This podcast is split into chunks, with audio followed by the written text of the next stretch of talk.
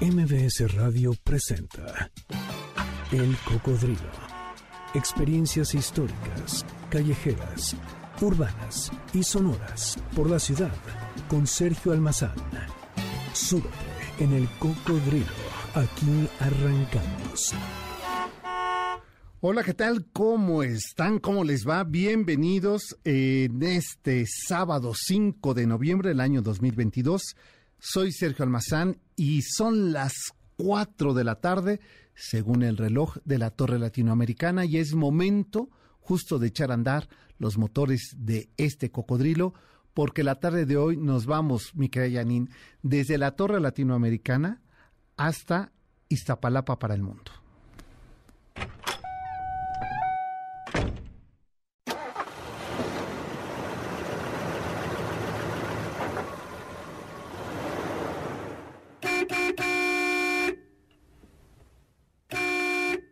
Sin duda alguna, una de las alcaldías más tradicionales y famosas de la Ciudad de México es la de Iztapalapa. Esta se encuentra al oriente de la capital y colinda en su parte norte con Iztacalco, en el sur con Tláhuac y Xochimilco, al poniente con Benito Juárez y Coyoacán y al oriente con Ciudad Nezahualcóyotl, ya en el Estado de México. Difícil de imaginar que los 117.5 kilómetros cuadrados que hoy ocupa la demarcación de Iztapalapa con sus aluviones, su asfalto entre caprichosos senderos, esté asentada en los límites lacustres del simbólico lago de Texcoco. El vasto escenario llamado eh, de México, limitado por los telones montañosos de la Sierra de Guadalupe al norte, la serranía de la Jusco al sur, la serranía de las Cruces al poniente y los volcanes Ixtaccíhuatl y Popocatépetl al oriente, han sido testigos de uno de los fenómenos urbanísticos más notables del mundo, llamado Iztapalapa. En Iztapalapa se han representado pasajes históricos que crearon las condiciones para que surgiera una de las ciudades más complejas y grandes que se hayan creado jamás.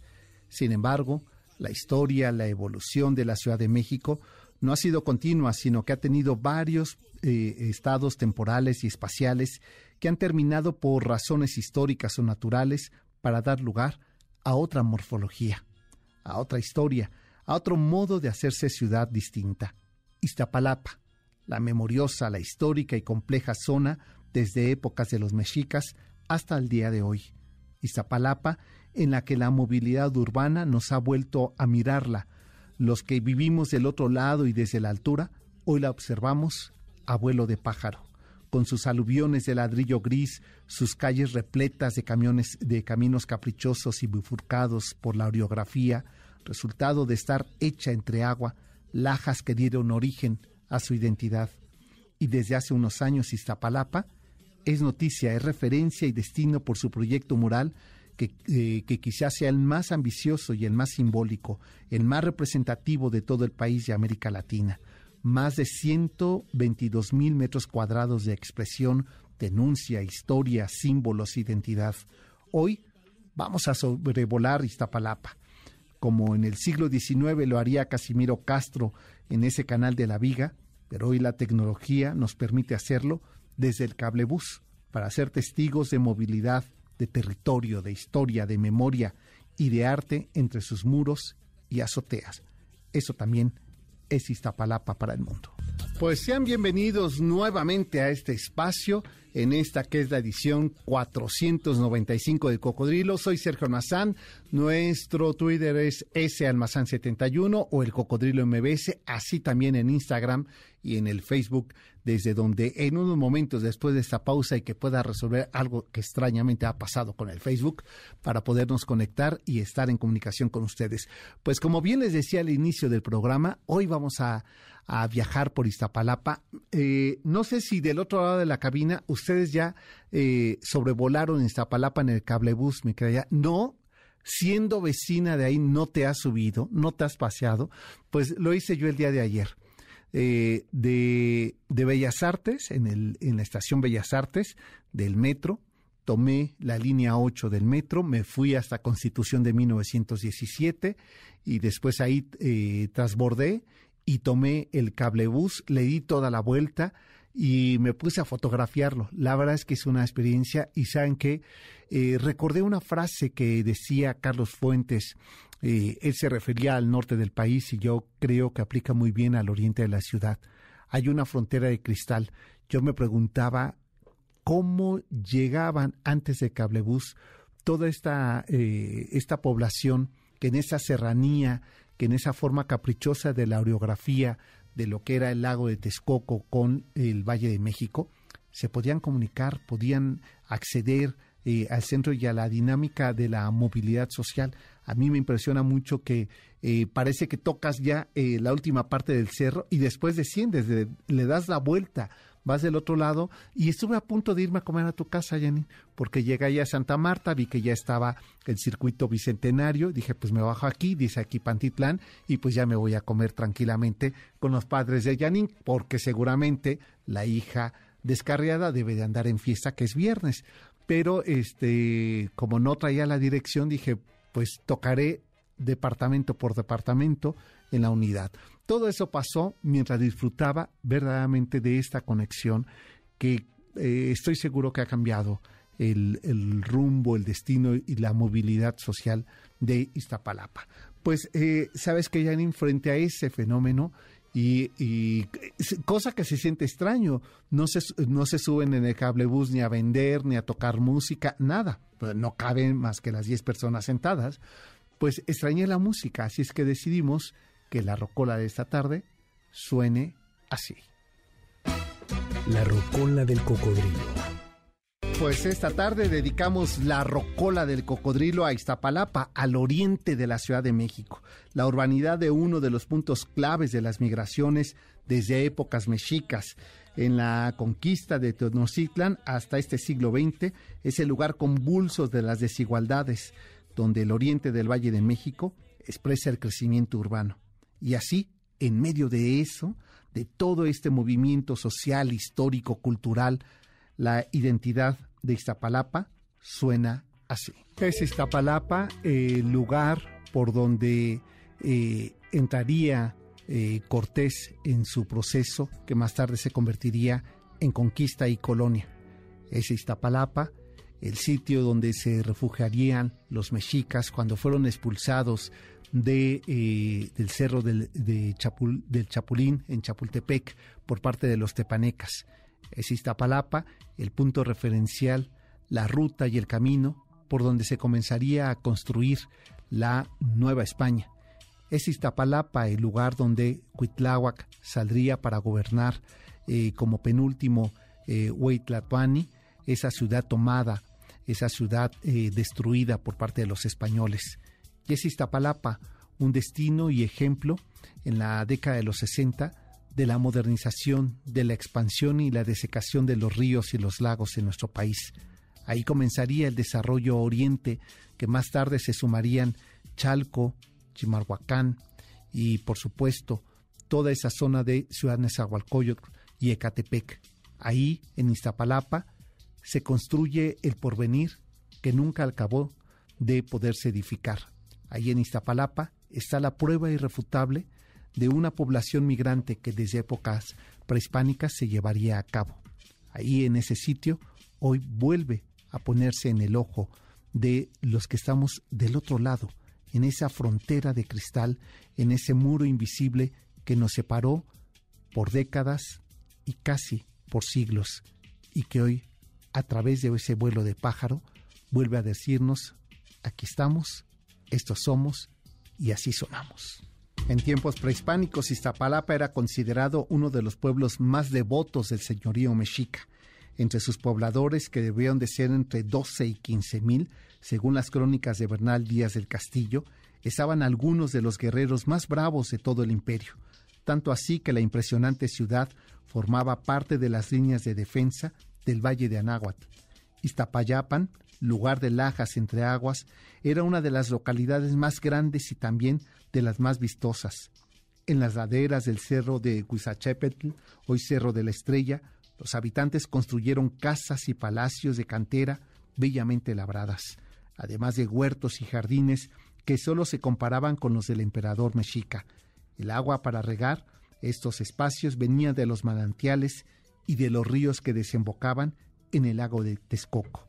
Hoy son un mar de autos, un mar de camiones, un mar de humos entre la eh, zona cordillera de esta de este Valle de México, de ese antiguo lago de Texcoco, está ahora un asentamiento urbano ahí donde entran y salen, vienen y van, donde se edifican con eh, tabique gris las construcciones de una urbe que se resiste a perder su memoria y que hoy desde las nubes no lo recuerda. Del simbólico escenario de ese Cerro de la Estrella, donde de manera ritual cada 52 años iniciaba el fuego nuevo en épocas prehispánicas, hasta las representaciones año con año desde el siglo XIX a nuestros días de la Pasión de Cristo, Iztapalapa es el sitio donde hoy nuestro cocodrilo se estaciona para tomar un vuelo y para que desde la altura veamos esa producción de más de 12 kilómetros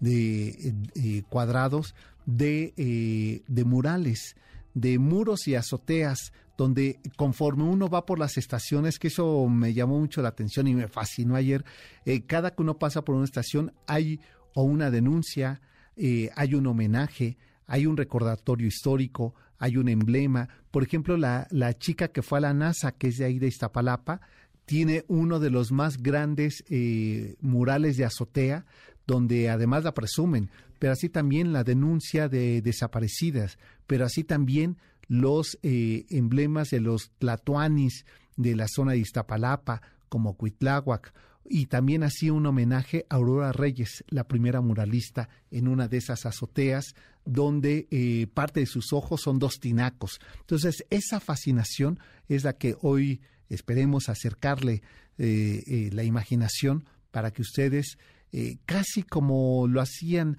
los antiguos paseadores y habitantes de esta ciudad en la época porfiriana, en lugar de tomar el barco de vapor e irse por el canal de la Viga, hoy tomen el cablebús como un paseo dominical y disfruten de lo que hoy nos está enseñando, regalando y testimoniando Izapalapa.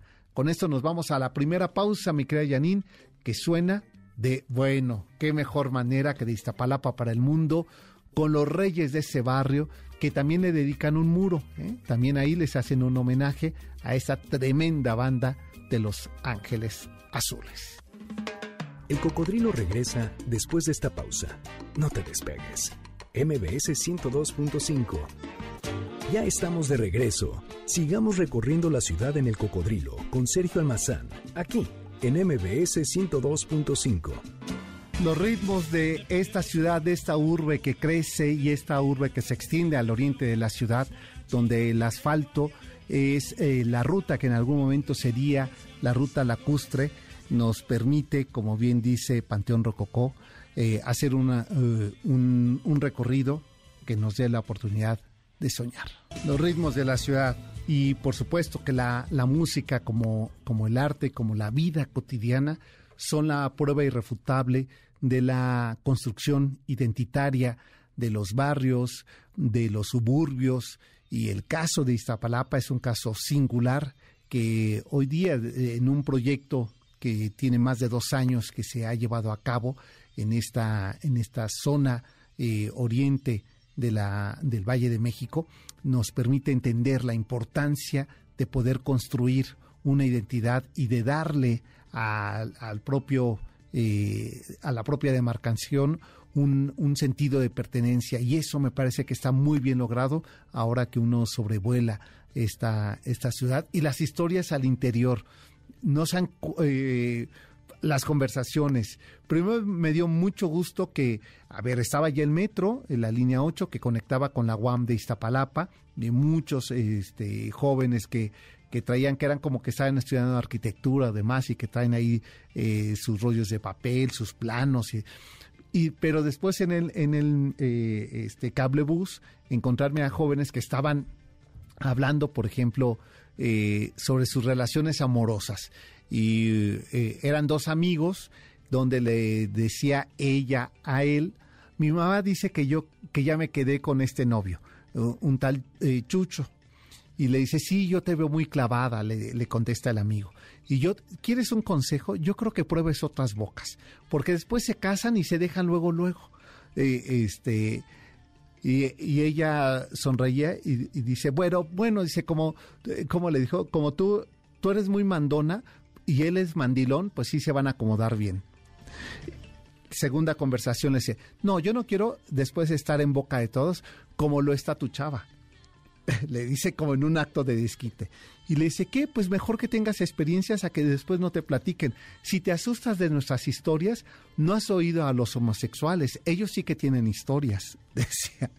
Entonces, esa conversación, el regreso, cuando ya le di toda la vuelta que llegué hasta Santa Marta, eh, el regreso, la conversación que escuché, esa se las voy a comentar después, porque vamos a seguir recorriendo por qué es tan importante Iztapalapa en la historia de este Valle de México. En Iztapalapa estaba depositada la seguridad de todo el pueblo mexica en, tiempos en que gobernaban los tlatoanis. Eh, esa seguridad, tanto física como espiritual, radicaba en que allí se orquestaba la renovación del mundo. Cada 52 años, durante la ceremonia del Fuego Nuevo, todos los habitantes de Tenochtitlan destruían sus utensilios, imágenes y objetos de culto. Ahí Así se representaba el reinicio del universo equilibrado y el pacto con los dioses que le dan la vida al mundo. Así demostraban su fe y esperanza depositada en cada ciclo. Otra de las razones que le dieron importancia a Iztapalapan es que ahí era el hogar de los tlacuilos, los escribas y sabios del señorío mexica. Desde Iztapalapa salían los códices donde retrataban su historia. De hecho, los preciosos murales que todavía permanecen en el exconvento de Culhuacán fueron pintados por los últimos tlacuilos del imperio. Cortés y sus hombres entraron a Tenochtitlan por Iztapalapa y se quedaron tan maravillados con la ciudad que Bernal Díaz del Castillo la describió como una urbe asentada en tierra firme y sobre chinampas en un lago. Esta brevísima descripción de la importancia no solamente ritual para los mexicas y, también de un lugar de tránsito para los, eh, los cortesianos, eh, nos habla de lo importante y de lo grandioso del esplendor de Iztapalapa. De hecho, para observar esa grandeza, la enorme extensión de Iztapalapa, eh, tanto mexicas y más tarde los españoles tuvieron que escalar hasta la cima del Cerro de la Estrella, que para noviembre de 1519 era uno de los muchos islotes que rodeaban la gran capital mexica. Un año después de su intento fallido de tomar Tenochtitlan en 1520, Cortés regresó al Valle de México, que acababa de ser azotado por una epidemia de viruela. Evidentemente, tanto la población como las defensas de, eh, de ese territorio fueron enormemente importantes para justamente el intento de conquista. Entre el 10 de mayo y el 13 de agosto de 1521, los españoles arrasaron con todo el Valle de México. Quizá la clave de su éxito estuvo en comenzar destruyendo las ciudades y las aldeas que rodeaban Tenochtitlan. Por su importancia estratégica y su defensa, Iztapalapa fue uno de los primeros poblados en caer. Para poder sitiarla, fue necesario que llegaran soldados de todos los flancos, incluso por agua. Los bergatines que Cortés utilizó para hacer del lago de Texcoco Participaron también en la batalla de Iztapalapa, donde la ciudad de los bellos jardines y palacios de cantera fue reducida a escombros. Ese suceso definitorio en la vida eh, mesoamericana del Valle de México, la destrucción de Iztapalapa, fue el comienzo de la marginalidad con la que después de tantos siglos se identificó la alcaldía. Y hoy, otra vez en su esplendor, nos vuelve a decir Iztapalapa, estos somos esta es nuestra memoria y aquí estamos. Momento de hacer una nueva pausa, mi querida Janine. Y eh, tenemos regalos, pero esto será después de esta pausa. Vámonos con música de Iztapalapa para el mundo. Así suena. El cocodrilo regresa después de esta pausa. No te despegues. MBS 102.5. Ya estamos de regreso. Sigamos recorriendo la ciudad en el cocodrilo con Sergio Almazán, aquí en MBS 102.5. Y ya ves que, eh, que, no, que no hay secretos en esta, en esta cabina. Me acabo de enterar en el corte que Luisito, su azotea, luce un mural. Eh, ojalá que nos esté escuchando. Eh, ¿qué, ¿Qué esperanzas? Ni siquiera cuando estaba aquí me, me, pone atención a qué va a hacer. Pero bueno, por ahí pásenle mi Ricardo Víctor, por ahí te encargo que le, que le avises, que le mande un mensaje, que le tome una fotografía a su azotea. Me encanta. Es más, que me invite, que, que sé la ruta, que, este, que me digan qué estación del cablebús me bajo y ahí tome yo un colectivo o camine y este y a, y a gusto me voy a comer un mole ¿eh? sin, sin ningún pesar. Ah, y me están, fíjate, es que a ver, de verdad, eh, de lo que uno se entera cuando no están, que su mamá es muy buena para hacer tamales, que están muy buenos. No, pues ya, eh, no, no me hubieran dicho, ¿eh? Que gorrón soy, pues ahí estaré y pues eh, esto yo creo, insisto, que el que podamos nosotros tener ahora espacios como estos, eh, no solamente de desarrollo urbano, sino que también permitan que el arte conviva con ese escenario, eh, le da la posibilidad de refrendar su enorme importancia e identidad de Iztapalapa. Bien por el proyecto que, que han hecho y aprovecho, ya que estamos en este en esta pausa antes de continuar con este recorrido que estamos haciendo por Iztapalapa. Tenemos un pase doble para ver a Napoleón en el Auditorio Nacional. Lo único que les voy a pedir que, nos digan es eh, el nombre de alguna de las estaciones del cablebús de la línea 2, porque está el cablebús línea 1 y está la de la, de la línea 2 que nos lleva eh, a, eh, al oriente hacia la zona de Iztapalapa. Si ustedes me dicen el nombre de una de estas estaciones eh, del cablebús, pues se llevan este pase doble para ver a Napoleón en el Auditorio Nacional. Sí, ¿verdad? Esa es, ¿Y cómo suena la canción de Oti, verdad? Pues ahí está Napoleón en el Auditorio Nacional, un pase doble revivió, ¿verdad? Ya no, ya no escuchamos nada de Napoleón y cuando dijo yo ya me despido, están repletos los conciertos. Pues tenemos una cortesía doble. Que, que nos marquen y que nos digan en 51 66 1025 y que nos digan una de las estaciones de cable bus de la línea 2 y se llevan esta cortesía doble. Y tengo también, este sí se van, se los voy a poner más difícil, que nos digan cuáles eh, las dos estaciones eh, donde inicia y donde termina el cablebús de Iztapalapa, el nombre de esas dos estaciones, donde inicia, si vienen, si, eh, este, si ustedes toman el cablebús, que nos digan la estación donde inicia y donde termina la ruta del de, cablebús de Iztapalapa y se llevan esta cortesía doble para ver el próximo 12 de noviembre en el Foro Sol a Mana 51 66 1025 es vía de contacto para que nos den su respuesta correcta y podrán ustedes ver a Maná. Sé que es muy socorrido Maná, por eso la puse un poquito más difícil, no porque sea de mi agrado. Con eso es suficiente, mi querida Janine, ¿para qué le damos más cuerda aquí a eso? Qué, qué horror cuando uno se empieza a ser viejo, ¿verdad? Ya no soporta nada. Y sí, efectivamente me hice viejo y siempre he sido intolerante. Bueno, pues vamos a continuar en este recorrido que estamos haciendo por Iztapalapa y hablábamos sobre la importancia que tuvo Iztapalapa en época mesoamericana. Y en el momento de su destrucción en 1521, comienza así la marginalidad en la que después de tantos siglos se identificó a la alcaldía Iztapalapa. Después de la conquista de los españoles sobre el territorio mexica, por años la ciudad permaneció como un pueblo fantasma. Iztapalapa era eso, al que solo se iba a parar quienes no tenían dinero o los que escondían algo pero esas tierras tenían dueños y fueron ellos quienes la hicieron resurgir de entre los muertos de la conquista. Iztapalapa fue sitio de batallas, de resistencias, de epidemias y de rituales que se conservan hasta nuestros días. No es un secreto que los festejos de Semana Santa en Iztapalapa son famosos a nivel nacional.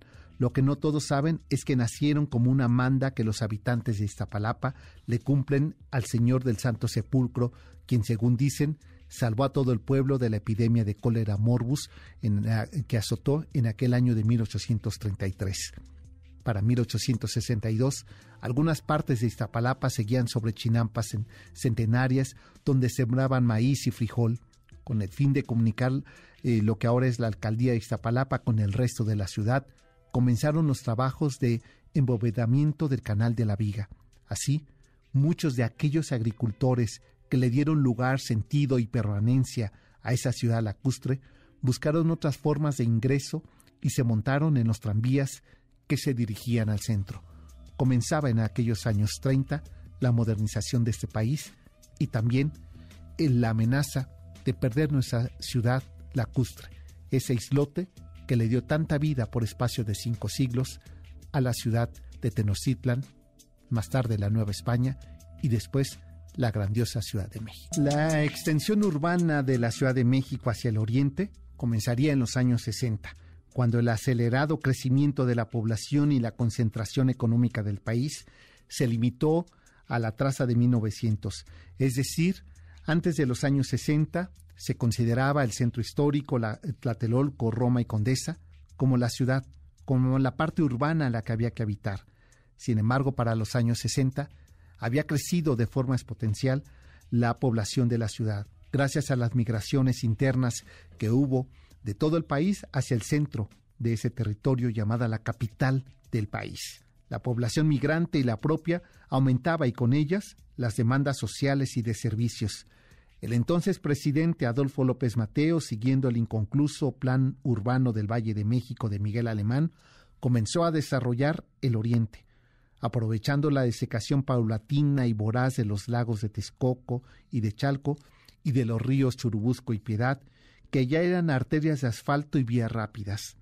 Aquel proyecto era hacer la ciudad jardín, cuyo objetivo era descentralizar la capital, conformar los satélites urbanos más desarrollados hasta el momento, modernos y metropolitanos, como ya habían probado suerte contra Telolco, Ciudad Satélite y el Pedregal.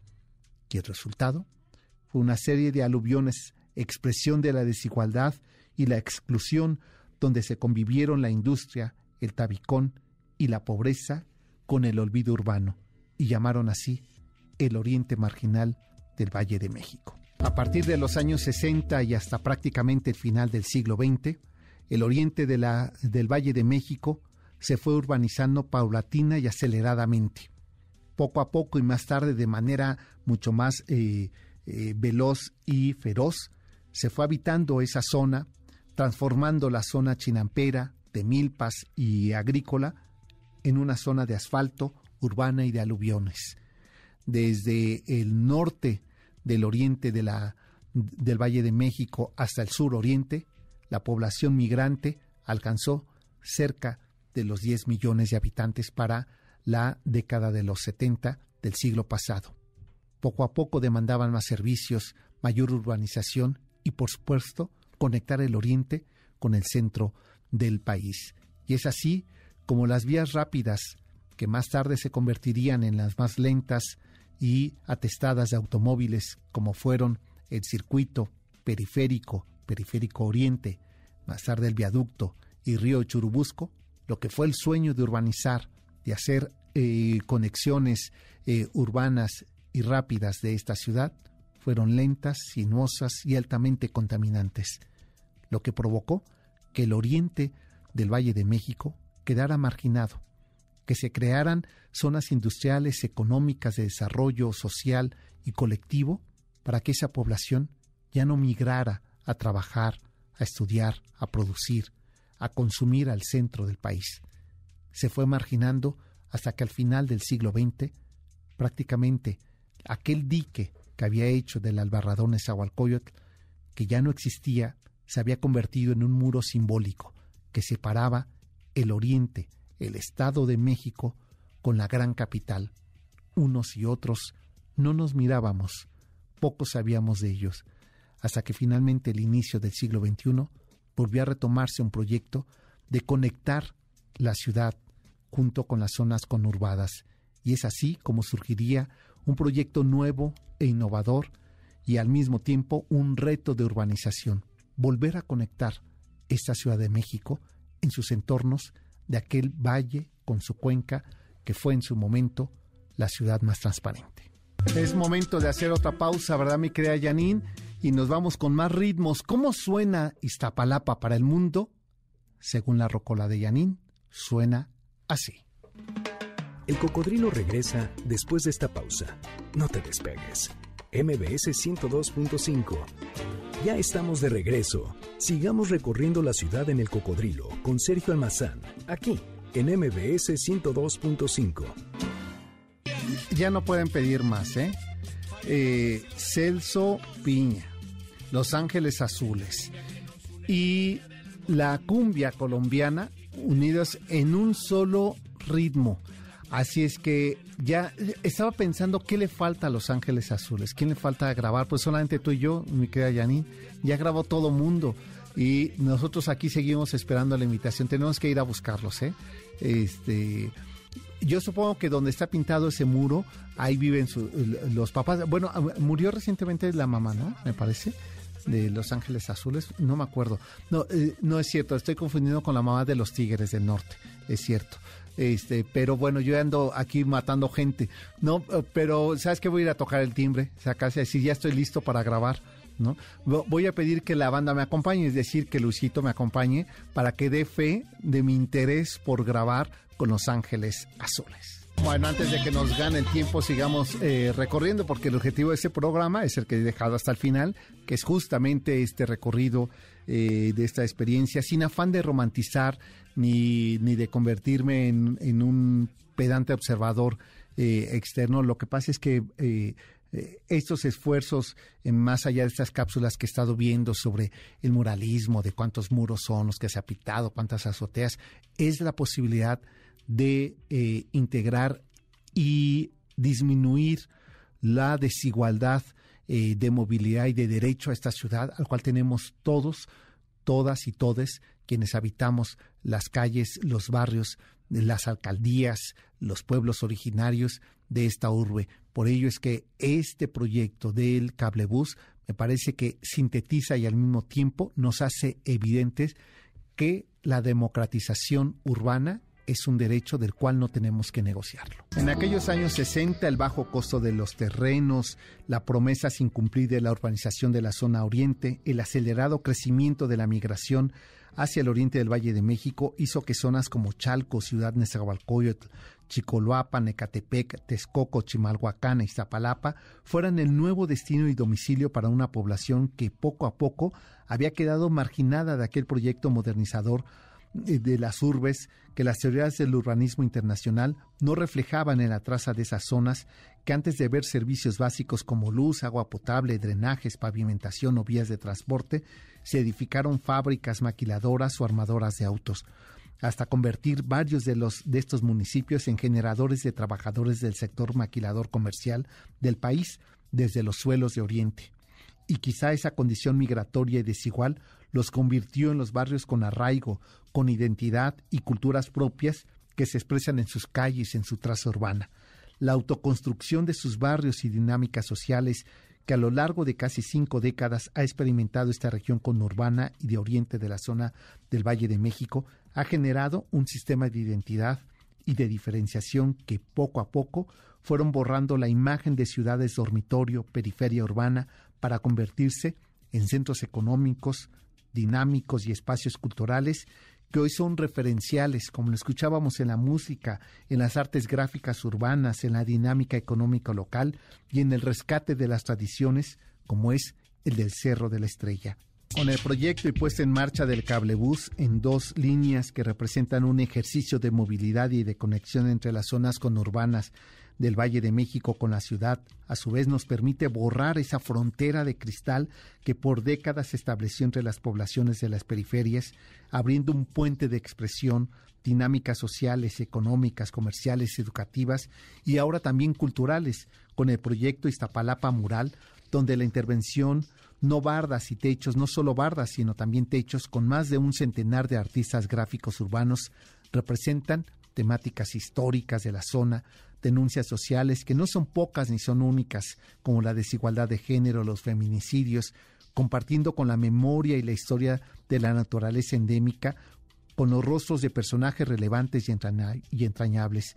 Es decir, que no solo es un ejercicio de paisajismo urbano y de decoración colorida que contrasta con el gris del tabicón, es más un códice moderno de su historia, es el relato y la expresión mural, el grito hacia el cielo de su existencia, aquí somos, esto es lo que expresamos, aquí están nuestras denuncias, nuestras deudas pendientes, que aquella frontera de cristal nos hizo no conciliar con el oriente y el centro de la ciudad, y que hoy, a través de esos pinceles de esos artistas gráficos, nos recuerdan que todavía hay mucho que trabajar por la equidad de género, por la equidad social y en contra de la desigualdad.